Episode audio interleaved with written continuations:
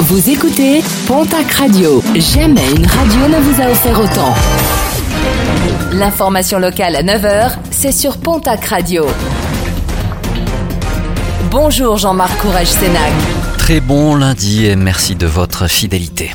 Un drame frôlé de peu samedi à Laloubert. Un avion s'est écrasé en plein golfe des tumulus alors que plusieurs personnes se trouvaient sur les lieux.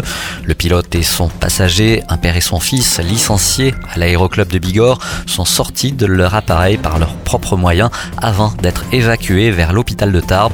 Le bureau enquête accident de la gendarmerie de l'air a été chargé de l'enquête.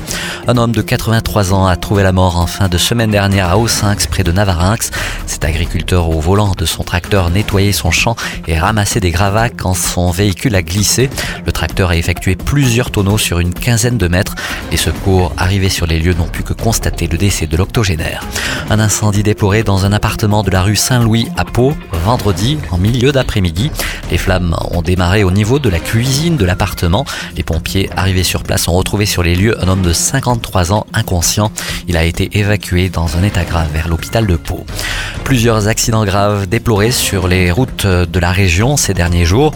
Vendredi en fin d'après-midi à Haro, une collision entre une moto et une voiture a été déplorée sur la RD 929. Le pilote de la moto en arrêt cardio-respiratoire a été évacué dans un état grave vers l'hôpital Purpan de Toulouse.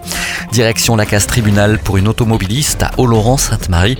Le 8 mai dernier, les gendarmes avaient décidé de contrôler une conductrice alors qu'en sortant d'un stationnement, elle avait failli emboutir leur véhicule et pour cause, cette dernière roulait en état d'ivresse, 3,75 g par litre de sang à 11h du matin.